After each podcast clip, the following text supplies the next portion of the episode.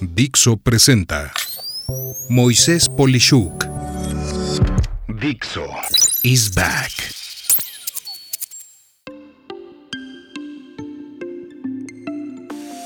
Amigas, amigos, estoy muy emocionado en esta ocasión en el podcast porque vamos a tener una entrevista con una persona que conozco hace décadas. Eh, se trata de Luis Daniel Soto Maldonado. Independiente que ahorita yo, como siempre, le voy a preguntar acerca de su, su, semblanza de vida, yo sí quiero inaugurar el podcast eh, hablando un poco de mi experiencia de lo que significa para mí Luis Daniel Soto. La verdad lo conocí a principios de los años 90, estando él como está ahorita de hecho, pero con un periodo breve que él nos va a platicar, eh, en Microsoft. En ese entonces, eh, Luis Daniel Soto eh, dominaba muchísimas cosas, no solamente el tema de SQL o de Structure Query Language y toda la manipulación de bases de datos, sino que fue uno de los pioneros en México en el tema de administración del conocimiento. Y básicamente, si yo les puedo decir algo de Luis Daniel Soto y lo tratara de resumir en una sola palabra, como mexicano puedo decir que es orgullo.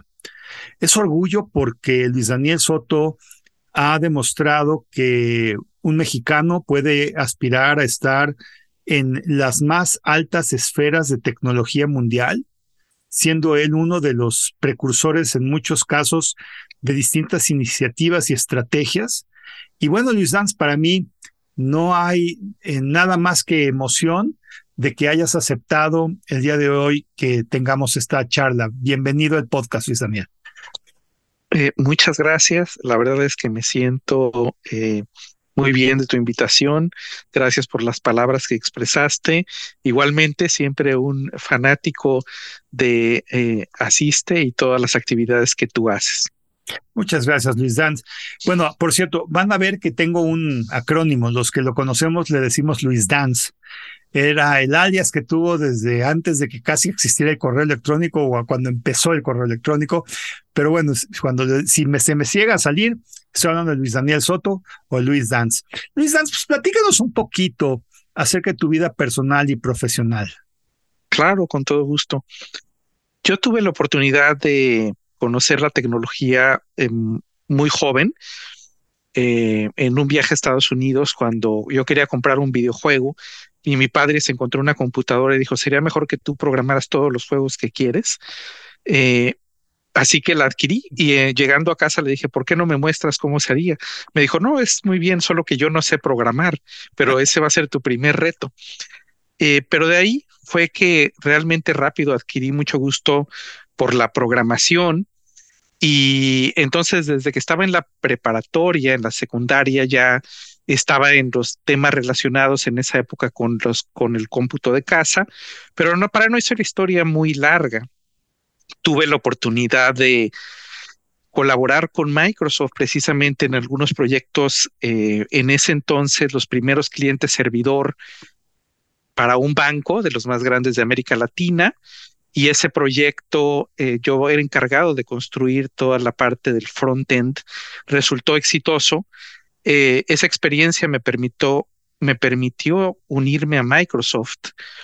Eh, y de ahí, la verdad es que invertí 14 años en México en diversas actividades, pero muchas relacionadas con mercadotecnia y con desarrolladores de software. Después de ese periodo, que fue muy agradable también eh, el desarrollo de la industria de software, pude moverme a América Latina, donde estuve cinco años también en Microsoft y ahí tratando de extender algunas de esas prácticas que habíamos realizado a otros países. En ese entonces ya tuve también el interés de conocer más de cerca el corporativo, así que fue en el 2010 que llegué aquí a Redmond, donde actualmente trabajo y resido. Y lo primero que hice fue eh, este tema de bases de datos, Hadoop, Big Data, eh, haciendo administración de productos por cinco años.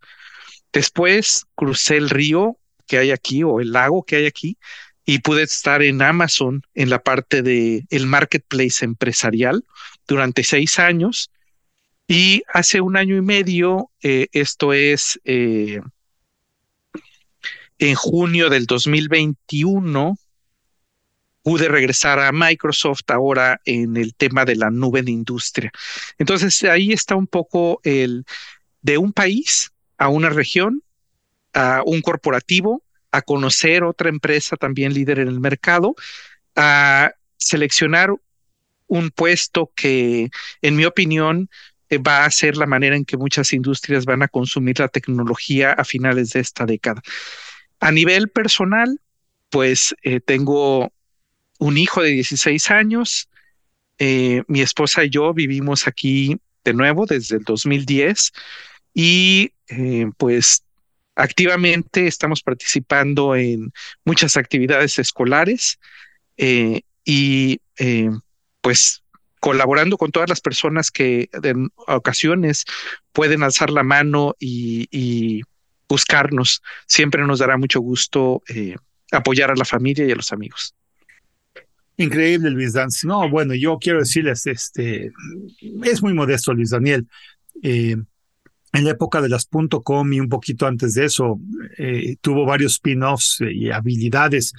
¿Quién me olvidaría, Luis Dance, el tema de Be Decide, una de las compañías pioneras en administración del conocimiento?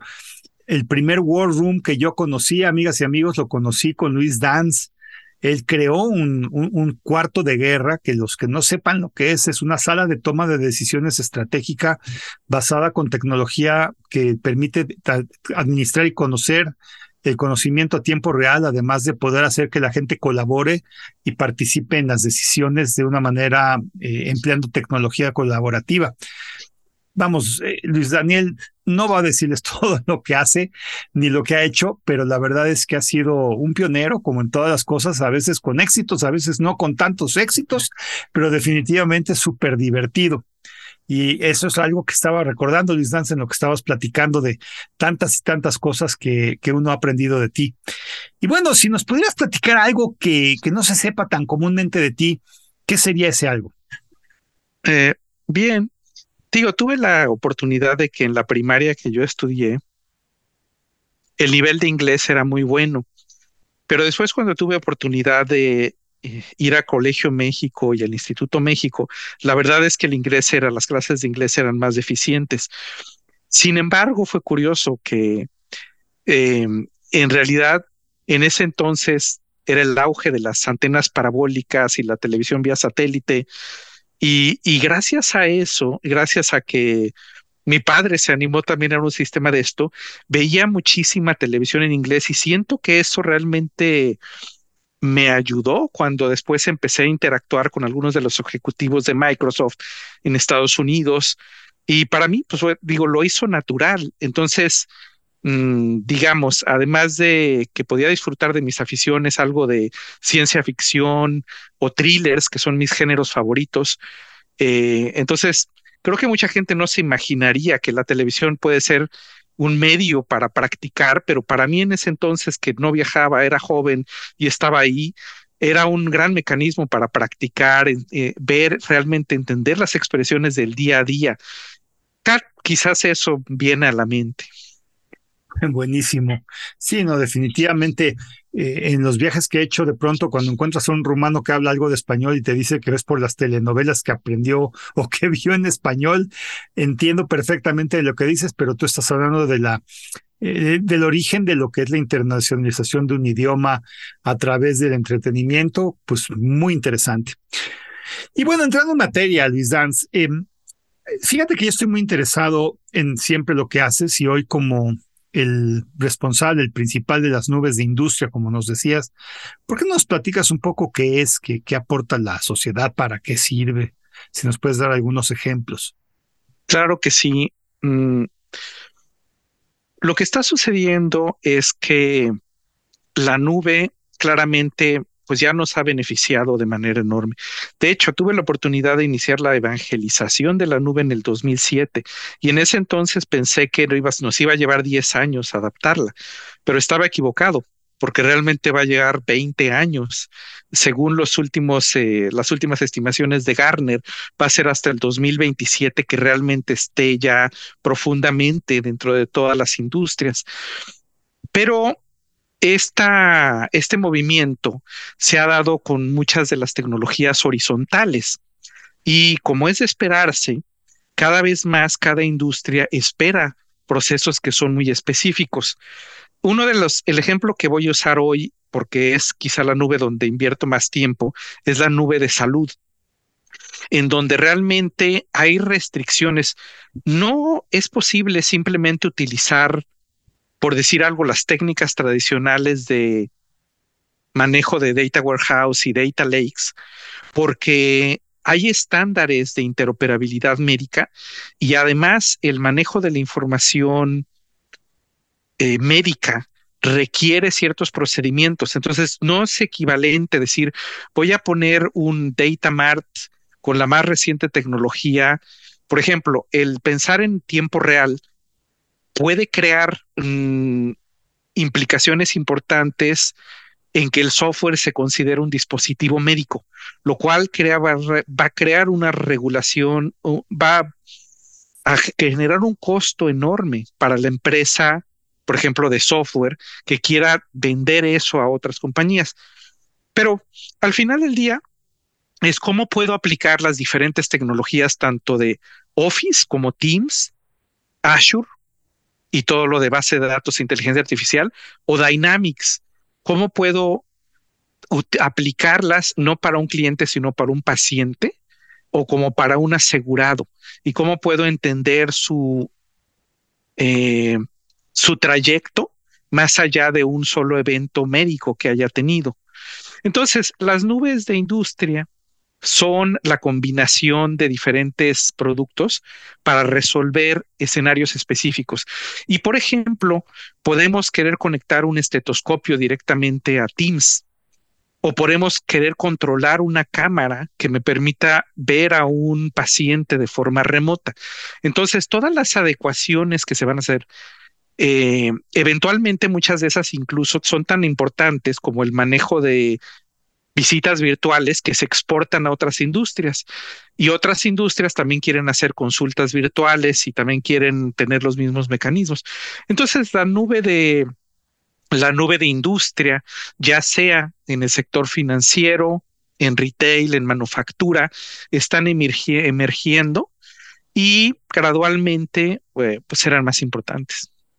No, pues muy interesante esto que comentas, porque cuando uno, amigas, amigos, no sé ustedes, pero cuando yo pensaba simplemente en la nube, me pongo a pensar en cuestiones que tienen que ver con algo que se administra como un servicio. Pero ahorita con lo que comenta Luis Daniel, se me hace súper interesante que un estetoscopio pueda eh, entrar en una suite de colaboración que tradicionalmente conozcamos o conocemos y con base en eso, imagínense a varios especialistas tomando una decisión basándonos en una sola entrada de datos que permite que todo mundo opine a tiempo real y puedan cinco cabezas pensar mejor que una y tomar una acción. Se me hace excepcional que en esos problemas tan eh, complicados, pero a su vez tan valiosos como la opinión médica de cinco especialistas en el mundo, en lugares dispersamente geográficos diferentes, puedan opinar. Muy interesante, Luis Daniel. Y en este tenor de ideas, ¿qué, ¿qué, diferencia hay entonces con el resto de las ofertas que tú dirías que conoces y hay en el mercado por parte de otras empresas? O sea, si alguien está usando alguna otra nube, ¿por qué debería de cambiar? En tu opinión, a esto que estás comentando? Bien, eh, y quizá voy a ampliar un poquito más antes de saltar ya directamente a contestar tu pregunta. Lo que no mencioné es que en las encuestas más recientes de este año eh, en Estados Unidos, el 53% de los pacientes están inconformes con los servicios médicos. Mm. Esto después de la pandemia, donde ya ha habido grandes inversiones el hecho de poder hacer telemedicina ha sido una cosa muy importante que nos está acostumbrando y nos facilita que podamos hablar con nuestros médicos. Entonces hay una gran oportunidad todavía de optimizar esto porque no enfaticé tanto lo del aporte a la sociedad de estas soluciones, pero definitivamente que tiene que ver con esto. Si logramos salvar la vida de más personas, esto es trascendental. Y entonces, ¿cómo vamos hacia allá? ¿Cómo elevamos la experiencia de los pacientes y cómo elevamos la colaboración del equipo médico? Entonces, de eso se trata. Eh, nada más por recalcar dos breves ejemplos. Es un campo, sería muy amplio los casos de uso, pero por ejemplo, Bethesda en Australia considera que uno en cuatro personas actualmente tienen problemas de salud mental.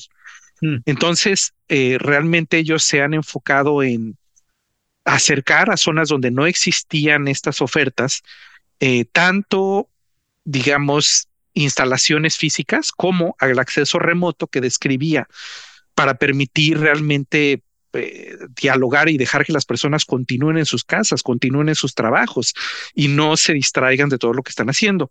Para otras empresas como Cleveland Clinic todo tiene que ver con interoperabilidad y cómo conectar sistemas, cómo conectar más sistemas y cómo crear un perfil más completo del paciente. ¿Por qué? El paciente se casa, cambia de nombre, hay un error cuando alguien captura su información y entonces se crean registros duplicados. Además, el día de hoy es irónico, pero muchas veces cuando envían a un paciente de un hospital a otro en Estados Unidos, tiene que llevar su folder en un folder manila de papel y las radiografías, o sea, no existe todavía la integración total digital de que yo le envíe de un proveedor a otro. Entonces, el estado es que si bien los hospitales están usando muchas tecnologías, Nuance, una empresa que adquirimos eh, el año pasado, también tiene cosas muy interesantes. En Estados Unidos puede usar tecnología de captura que le permite a que el médico se enfoque en el paciente 100% y la calidad de notas que toma el sistema de reconocimiento de voz es de grado médico. Entonces, esto es, eh, eh, vamos, más del 90% de médicos en Estados Unidos lo utilizan porque realmente este es de nuevo, cómo me enfoco más en el paciente para ayudarle a que mejore. Entonces, esos son ejemplos ahora. Llegando a tu pregunta, perdón por tanto preámbulo, las empresas que más destacan, pues van a ser de nuevo las mismas que conocemos, ¿no? Eh, las empresas como AWS, Google, Salesforce y Oracle tienen participación en, y cada una tiene diferentes, ha invertido más y más en salud. Incluso hay quienes dicen que, por ejemplo, Amazon que dejó un poco la inversión de todos los dispositivos como Alexa para enfocarse más en salud. Google, que ha tenido excelentes relaciones con el mundo médico académico, Salesforce, que tenía muchas relaciones con instituciones médicas grandes, Oracle compró uno de los sistemas médicos que, por cierto, nosotros no estamos tratando de reemplazar el sistema EHR o, de, o el sistema de registros médicos, sino estamos complementándolo con una serie de funcionalidad, cosas, porque ese, el día de hoy pues, es como un sistema como en los, como, como el que usa la FAA para que los aviones vuelen. No son sistemas que se tocan muy fácilmente, son sistemas que tienen muchas limitaciones, pero son sistemas que les funcionan a los hospitales para cobrar y, en eso no lo van a reemplazar y reemplazarlo no es necesario. Si hay manera de interoperar, de extraer esa información, de alcanzar objetivos. Entonces, todas estas empresas tienen ecosistemas fuertes, tienen socios fuertes. Pero bueno, yo diría, eh, Microsoft tiene mucha confianza de parte de los clientes. Eh, todas estas empresas están en este enfoque, pero Digo, Salesforce y Microsoft son las primeras que lanzaron esta nube de salud hace dos años y ese es el trayecto. Hasta antes eran ofertas por separado y apenas los portafolios se están integrando. Eh, las otras empresas que mencioné tienen todavía ofertas desconectadas. Entonces, conforme el mundo ha cambiado con COVID y la gente quiere más, la gente espera más cosas, todo esto está generando el caso del, cambio. Entonces, el cambiar, pues en realidad el día de hoy también es posible crear sistemas que interoperen entre muchas de estas diferentes soluciones.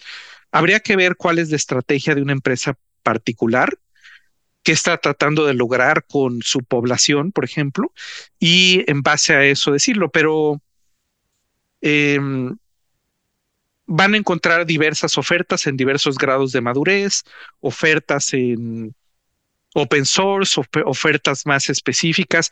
Yo diría, también depende de la experiencia, de la capacidad, del conocimiento de la gente de tecnología de información que estén haciéndolo. Entonces, aquí me pauso.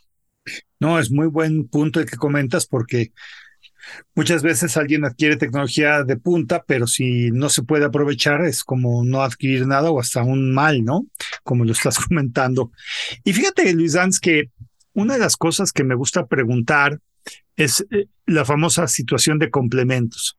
Azure hoy en día es, una suite de las tres, bueno, un ambiente de los tres dominantes más grandes que hay. Eh, pero me gusta pensar qué pasaría. Yo sé que es, lo que voy a decir es prácticamente imposible, si no es que es imposible, pero qué pasaría si de pronto hubiera un botón, un switch, y pudiéramos apagar por completo a Azure del planeta Tierra. ¿qué sucedería? ¿Cómo afectaría el mundo? Claro. Yo creo que esa no es una pregunta para mí, sino es una pregunta para cada líder en cada empresa. ¿Cuál es su estrategia de eh, administración de fallas?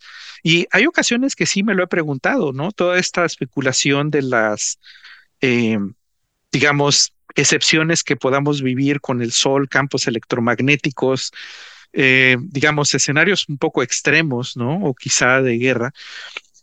Yo diría, depende de esa capacidad de qué tan qué tanto se puede volver a operar en línea con procesos manuales, qué tanto se puede recuperar un sistema eh, utilizando tal vez sistemas propios.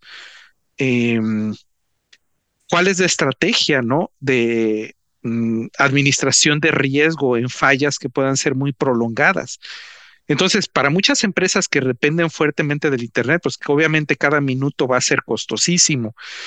Otras empresas quizá más tradicionales o de otros vectores, como lo comentas, yo creo que en mi caso personal, por ejemplo, yo aún mantengo una colección de DVDs que tengo por si algún día no tuviera acceso a Netflix o a todos estos servicios. y entonces aquí lo tengo y digo, bueno, si sucede, este, pues ese backup lo tengo no solo en la nube, sino lo tengo en dos discos duros, porque además soy paranoico de que, de hecho tengo tres, tengo otro en la oficina, y entonces tengo discos duros con mi respaldo de información en diferentes lugares, donde sé que puedo consultar la información que a mí me interesa en caso que lo necesite. No, claro. Y, mi pregunta iba más orientada al impacto en el mundo, ¿no? Eh, Azure hoy en día es una plataforma en la que corren sistemas bancarios, sistemas de administración tributaria, sistemas de salud y de emergencia. Quiero pensar que un día sin Azure eh, sería una catástrofe mundial en múltiples sabores y colores, ¿no? Sí, y, y digamos, y ha sucedido que algunos de esos proveedores han tenido esas disrupciones, pero imagina el día de mañana donde, por ejemplo, en el aeropuerto de Seattle en 20 años, a lo mejor van a estar aterrizando 20 vuelos por minuto. Oh. Em, ¿Sería posible operar eso de manera manual con gente ahí en la torre tratando de observar y coordinar eso? Yo creo que la gran apuesta es que tiene que haber realmente una gran tolerancia a fallas para para lo que vamos a ver. Entonces, eh, sí, nos vamos a enfrentar a problemas cada vez más complejos. Es, e, e, e, muy difícil imaginarlo. claro que sí. Y bueno, en este mismo tenor de ideas, eh, tratando de entender, sobre todo, como te decía, mucha gente que escucha el podcast toma decisiones, muy probablemente todavía no esté en la nube alguno de ellos. ¿Qué, qué hace a la oferta que tú representas diferente otras empresas que ofrecen servicios de este tipo? Generalmente, bueno, el primero que hago referencia es que normalmente Microsoft tiene, pues, en muchos países tal vez un, una mayor presencia que otros competidores en la nube. Em, es el caso particular de América Latina. Siento que Microsoft, eh, pues en todo ese periodo que tuve la oportunidad de participar, pudo establecer esas relaciones y por lo tanto tiene presencia con socios, con ejecutivos, eh, etcétera. Segundo, siento que, bueno, actualmente, eh, pues es una gran pelea por cuáles son los servicios, cómo evolucionan. En momentos nos topamos con empresas muy innovadoras como diría un Snowflake o compañías que incluso retaron lo que estábamos haciendo en base de datos con SQL y crearon ofertas tan innovadoras que los clientes tantos complementaron, empezaron a usar muchas de esas tecnologías. Todo eso lo tenemos en el DNA interno y estamos haciendo una siguiente generación de productos que realmente van a ofrecer de nuevo, eh, pues dificultad a los otros competidores. Se va, se va incrementando el nivel de competencia. Mucho está sucediendo ahora mismo con todos los temas de, los modelos de lenguaje grandes como ChatGPT, estos sistemas de entrenamiento que hoy para competir de entrada, el puro costo de entrenamiento de un sistema eh, empezaría en 50 millones de dólares para aquellos que quieran entrar al mercado. Esto por datos de Harvard University. Entonces, eh, mucha de la, del tema es quién va a seguir invirtiendo y de qué manera en todo esto. ¿Cuál es la perspectiva a largo plazo? Yo diría, eh, aunque yo diría, todas las grandes empresas van a seguir participando, seguramente algunas cosas nos seguirán sorprendiendo, eh, pero la oferta es si hay manera fácil de hablar con algún ejecutivo, de solicitar ayuda, de tener atención, quizá el proveedor que sea el mejor en poder entender nuestros problemas y respondernos, sea cual sea, tal vez sea el mejor proveedor para, para algún cliente tuyo en particular. Claro, claro. Y en ese sentido, Luis Danz, ¿podrías platicarnos el antes y después de la operación de una empresa que no usaba sus, los servicios que has descrito aquí de Microsoft y cómo cambió? O sea, ¿qué pasó en términos de cómo aumentó su rentabilidad y en paralelo disminuyó sus costos operativos y si pudo no pelear mejor contra su competencia o hacerse de mejores y más clientes, por ejemplo. Sí, claro. Yo diría que el... Y hay un sitio que es customersmicrosoft.com donde están los casos de referencia que tenemos, pero por ejemplo, y además hay diferentes casos en diferentes etapas. Me viene a la mente St. Luke's que ese es otro hospital en Estados Unidos que tiene como 17 mil empleados. Tenían un sistema, estos sistemas, eh, los sistemas EHR, los sistemas médicos, normalmente son on-premises hoy. Y por el promedio de datos que tienen, como Sandlux era de alrededor de 28 terabytes de datos, que no es tan fácil mover de un lugar a otro. Ah, em, los 20 sistemas que ellos tienen localmente los están migrando a Azure. Mm. Entonces, el, vamos, yo creo que es difícil pensar y decir si no hubiera una propuesta económica de valor y de flexibilidad. Y esa propuesta tiene que ver con que si San Lux quiere habilitar un nuevo hospital con tres mil personas, lo puede hacer prácticamente al mover un switch. Entonces, ahí hay un ejemplo, pero hay otros. Muchas de estas tecnologías realmente todavía sí están enfocadas en cómo mejorar al cliente, cómo atender a más pacientes, cómo mejorar con los asegurados médicos. Em, la parte de la competencia existe porque hay nuevas compañías que quieren ofrecer servicios de salud a menores costos. Pero lo más importante realmente es que todas estas instituciones todavía no están muy avanzadas en tecnología. Esa es la realidad. Siguen haciendo una gran cantidad de procesos en papel.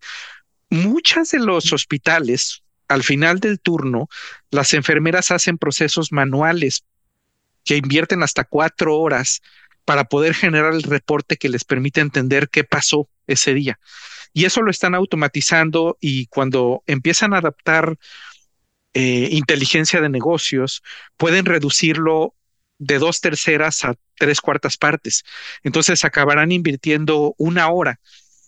entonces, a partir de ahí, el, el cómo ese, cómo ese beneficio se, se convierte en un retorno de inversión, ya depende mucho de los detalles de cuántas de esas, cuántos hospitales tienen, cuántas enfermeras tienen.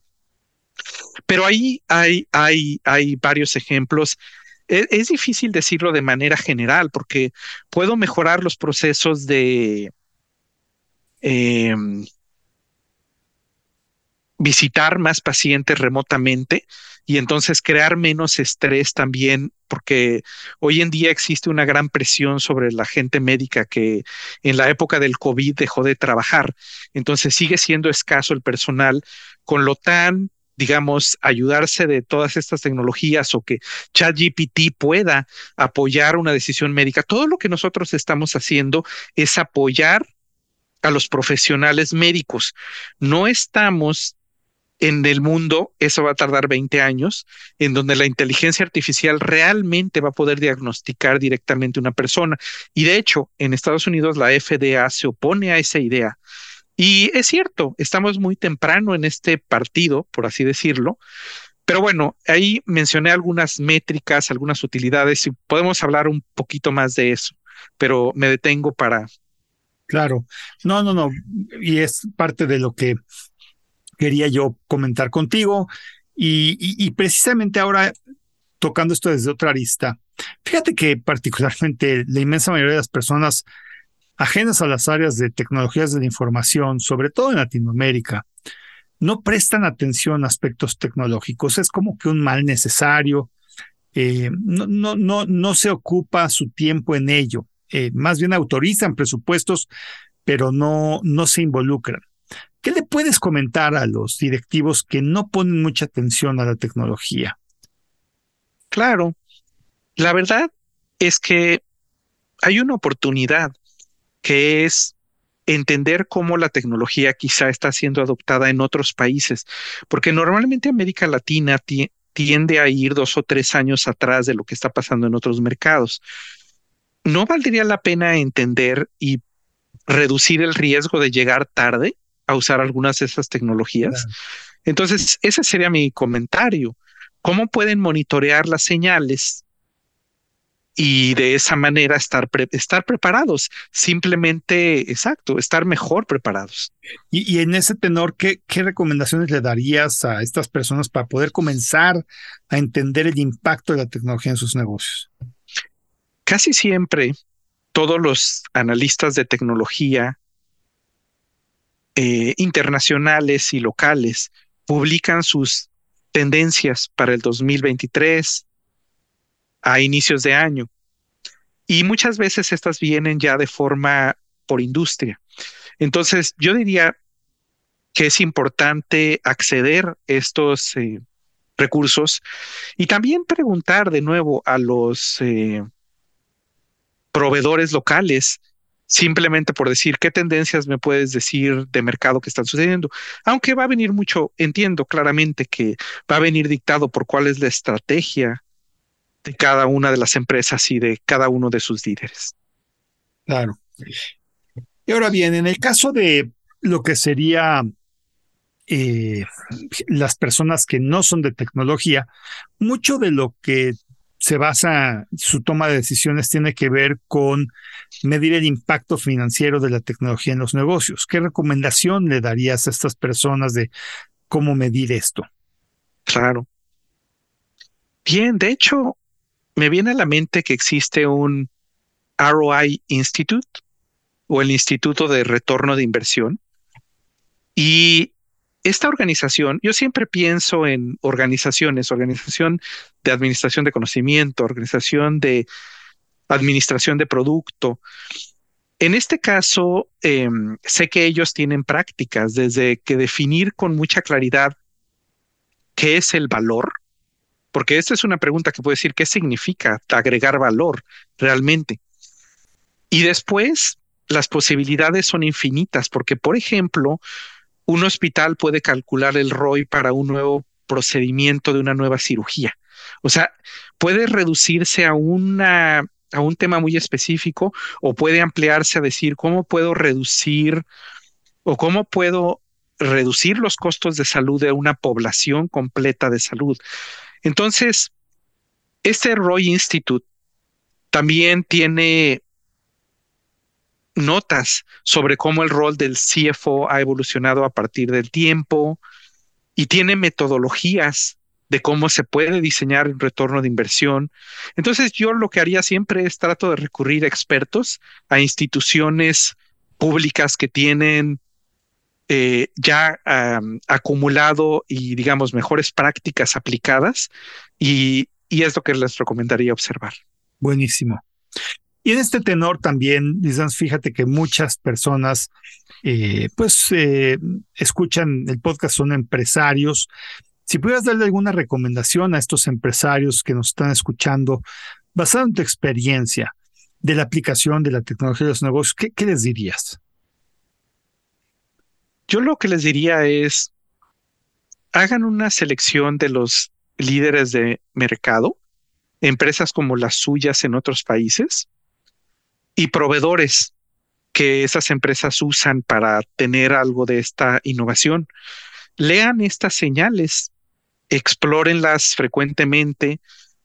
Eh, obviamente aquí nos encontramos con toda esta serie de artículos del, digamos, publicaciones de muy alta calidad, eh, de Harvard Business Review, New York Times, aunque algunas de esas pueden ser debatibles sobre los mm. tonos y etcétera y muchas de esas son pagadas y también puedo identificar y decir, este es un artículo patrocinado o no.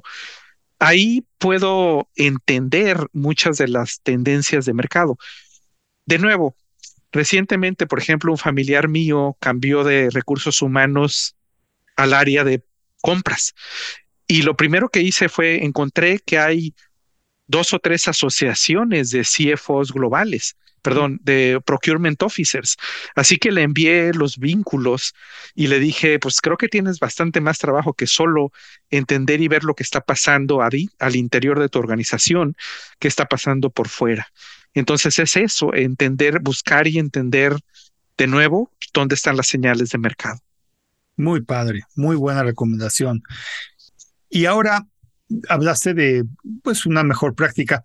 Si pudieras compartirnos en toda esta gran experiencia que tienes de vida de la aplicación de la tecnología de los negocios, ¿cuál es tu, en tu opinión, la peor práctica de negocios que, que, que, cometen los empresarios, digo, mexicanos, hispanoamericanos, latinoamericanos? ¿Qué dirías? Bien, en retrospectiva, y esto gracias a lo que he vivido estos un poco más de 10 años en Estados Unidos, es realmente que siento que a veces muchos de los procesos en América Latina son muy superficiales. Y también tenemos, por la misma escasez de recursos, gente que tiene una menor especialización y es más un generalista. En el área de mercadotecnia, por poner un ejemplo, eh, en Estados Unidos casi que cuando una empresa va a contratar a alguien, busca que tenga experiencia, por ejemplo, en account-based marketing o en social media marketing o en algo muy específico y muy profundo. Y lo que sucede en México, quizá en mi opinión, es el otro lado de la moneda, donde todos hemos hecho algo de mercadotecnia, hemos hecho todos algo de, a lo mejor de finanzas, hemos hecho algo de recursos humanos, eh, y, de repente ya nos consideramos expertos. Pero si empezamos a indagar, por ejemplo, de nuevo, en YouTube hay un canal que me gusta mucho que es Product School, en donde existe toda esta práctica de Product Manager. Product Manager es un gran rol en tecnología, que es el que define la visión de un producto. Eh, el desarrollador siempre obviamente va a tener una gran importancia en las empresas de tecnología, pero este rol de PM es, sumamente importante. Y hay, hay un cuerpo como de 400 podcasts que he visto, eh, perdón, videos, en donde se profundiza de todas las dimensiones de crear un producto. Y por cierto que todo esto cada vez más las empresas líderes lo adoptan porque cada vez más todas las empresas también son empresas de tecnología, también quieren vender sus datos, también quieren empezar a ver cómo pueden exportar cosas de lo que hacen de su propiedad intelectual hacia afuera. Entonces, conclusión, la superficialidad es la mala práctica y en medida que se pueda profundizar en algunas áreas para hacer un proyecto diferente y exitoso, eso es lo que les recomendaría. O sea, pues ganar profundidad, aprender más, leer más, estar más de empapado y hasta para ponerse en el punto diametralmente opuesto, pues tienes que ser un gran conocedor de ese algo como para decir que no soy de aquí y quiero otra cosa. Muy buena, muy buena eh, tu, recomendación, Luis Danza. Y, vamos hablando de, recomendaciones. ¿Qué, sugerencia le harías a? Fíjate, nos oyen muchos jóvenes, este, también universitarios, muchos de los que quieren empezar una vida empresarial, muchos que sueñan con hacer una startup, ahora como se les llamaría a lo que nosotros empezamos con nuestra propia sangre, sudor y lágrimas. Pero bueno, ¿qué sugerencia le harías a un joven que está por empezar su vida empresarial en términos de mejores prácticas para arrancar su negocio? Irónicamente, ¿no? O sea, como ejecutivo. Claro. Irónicamente es la misma. Estar preparado. Y aquí el ejemplo que voy a poner es el siguiente. Por ejemplo, de jóvenes que recientemente egresaron y están buscando trabajo porque es un proceso difícil en este momento. Ahí está Harvard tiene un curso de aprendizaje del lenguaje máquina gratuito que además se puede pagar por un certificado. Entonces, está bien que hay que encontrar la oportunidad o decidir si se va a invertir en algo propio, que también es excelente. Estar preparado es estar preparado para las entrevistas, es estar preparado para las primeras juntas cuando tenga su trabajo. Y eso lo aprendí en México.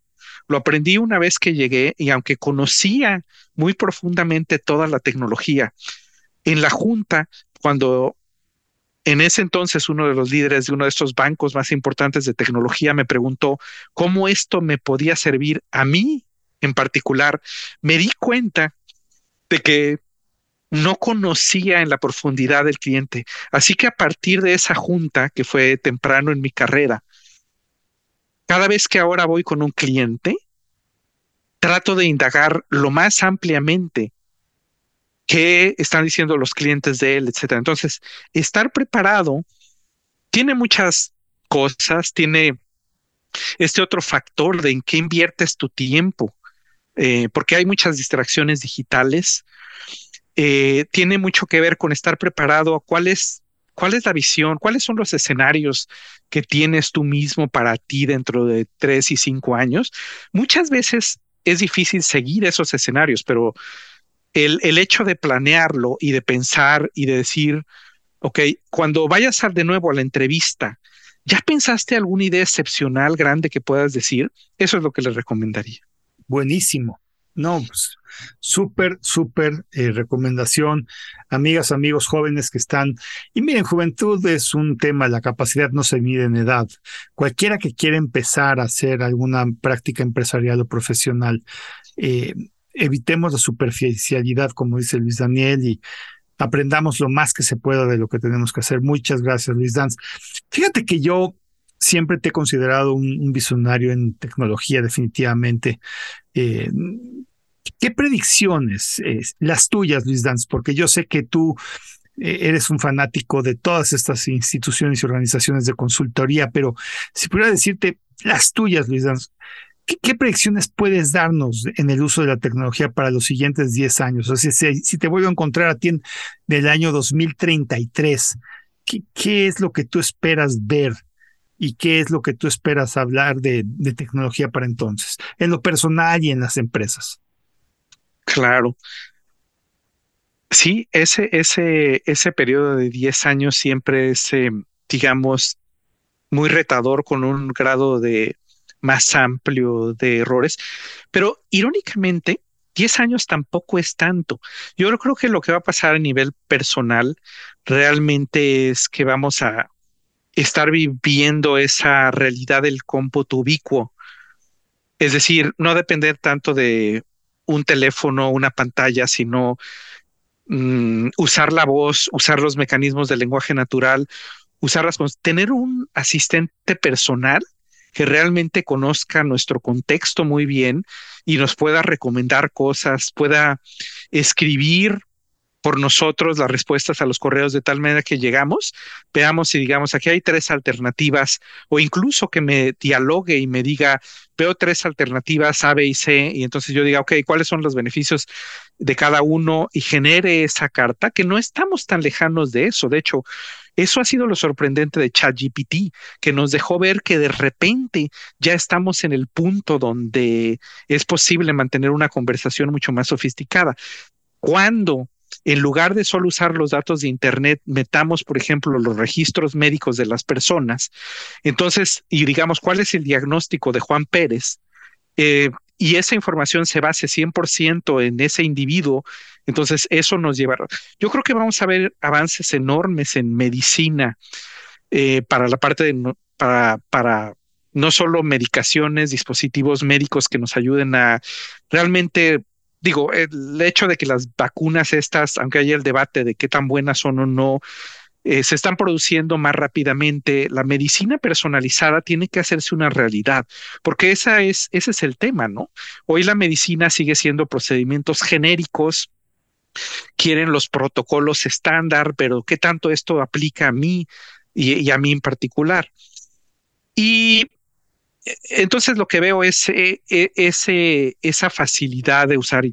Yo les diría, para mí creo que es importante seguir tratando de usar y no temer a todas las nuevas tendencias, sino adaptarse y no el temor de que la tecnología pueda matar mi trabajo, sino es un complemento en lo que yo puedo, cómo puedo yo trabajar mejor. Eso en la parte personal. En la parte de las empresas, yo creo que lo que vamos a ver va a ser una gran escala que todavía no nos imaginamos de, de nuevo, el uso de drones, el uso de más dispositivos móviles, eh, interoperabilidad más amplia.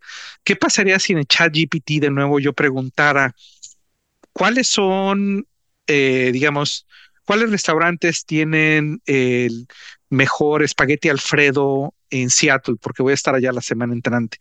Y entonces me dirían, ah, sí, los tres mejores son estos. Y después diría, ok, ¿y qué tan fácil es tener una reservación el martes?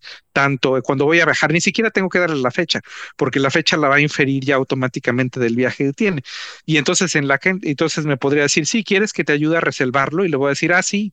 O hasta me podría decir, sí, puedo reservar en este momento en tres. Imagínate que le pregunte, quisiera saber cuándo es mejor el momento más económico para viajar en un vuelo hacia Nueva York durante los siguientes seis meses. Y entonces, que me recuerde a lo mejor mañana, y no solo es que me conteste en este instante, sino me contesta mañana y me dice, eh, ahorita creo que es el mejor momento para hacer ese vuelo, quieres que lo reserve y además en ese entonces va a haber, oh, ah, por cierto, American Express tiene cinco puntos, es mejor que lo compremos usándolo allá. Ah, y por cierto, esta financiera también puede dar un crédito de 0% de interés por seis meses. Entonces yo le digo, hey, perfecto. Entonces compra el boleto y decir eso para que se realice sin que yo tenga que hacer todos esos saltos de un sitio a otro para mí, el futuro del web es realmente pasar de un lectura solo a un read-write, igual que lo hicimos en el Internet actual, con un Internet, digamos, de inteligencia artificial y de mucho mayor capacidad. El cómputo cuántico yo creo que para el 2033 se va a hacer una realidad, simplemente nos da mucha más velocidad, nos da mucha más capacidad de seguir. Los sistemas van a evolucionar de ser generativos a regenerativos es decir, que incluso se van mejorando a sí mismos. Y entonces, claro, ahí hay muchas complicaciones sobre que gente que, por ejemplo, dé información falsa en un sistema, cómo existen los rieles para evitar este tipo de cosas. Además, cuando hoy le pregunto a un, a un humano, cada quien puede tener una opinión distinta, entonces no debemos esperar que la inteligencia artificial genérica, general, llegue a ser tan buena como un humano, porque pues, eh, bueno, los humanos tenemos errores y tenemos diferentes puntos de vista.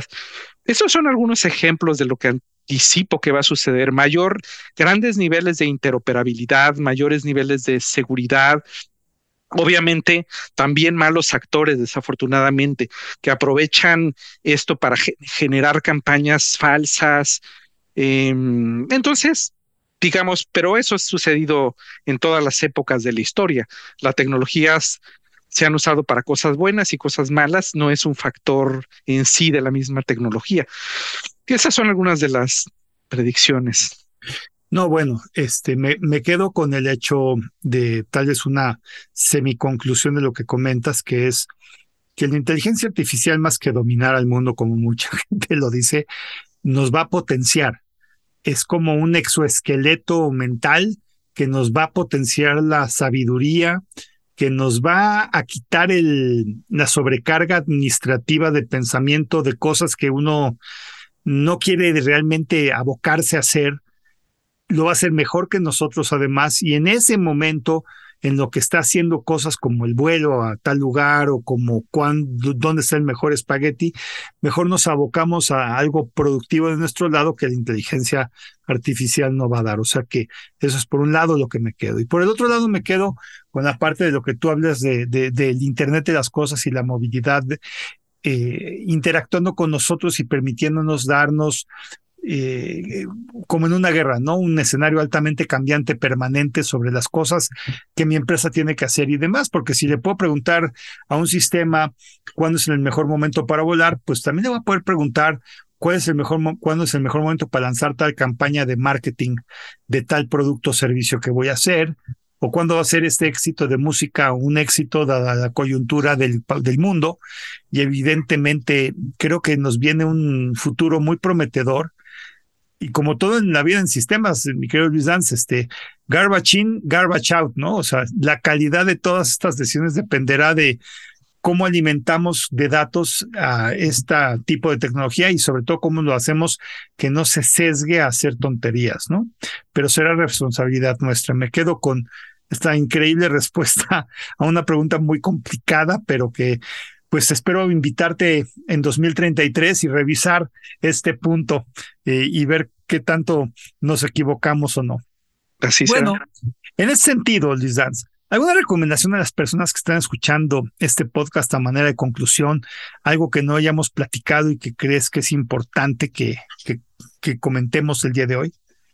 Eh, la última que también mencioné, ¿dónde están estos cursos gratuitos hoy de las mejores universidades del mundo.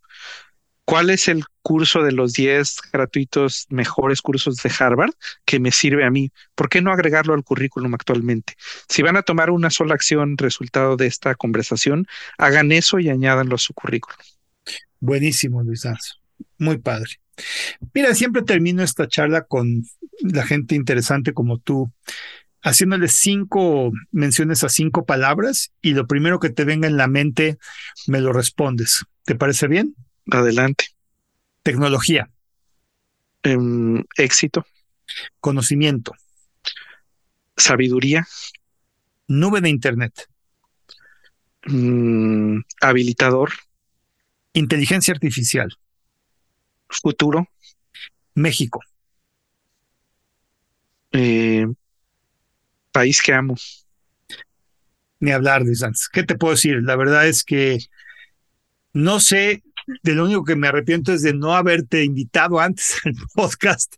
Este, yo, como los escuchas, lo podrán saber, te tengo una muy alta admiración. Eh, he seguido tu semblanza por muchas, yo diría ya varias décadas. Eh, has sido consistente en lo que aprendes, porque amigos, Luis Danza es una de las personas que más estudia hoy en día y siempre. O sea, yo no ubico una etapa de Luis Daniel Soto sin tener humildad ante el conocimiento y siempre estar aprendiendo. La verdad es que si lo pueden seguir en redes sociales, es una de las mejores recomendaciones que les puedo hacer porque la información que pone de lo que esté en ese momento él viendo es algo que por lo menos yo lo tomo muy en serio y me gusta estudiar eh, las cosas que, que propone y que comenta Luis Daniel. Ha sido un privilegio, Liz Dance, tenerte aquí en el podcast.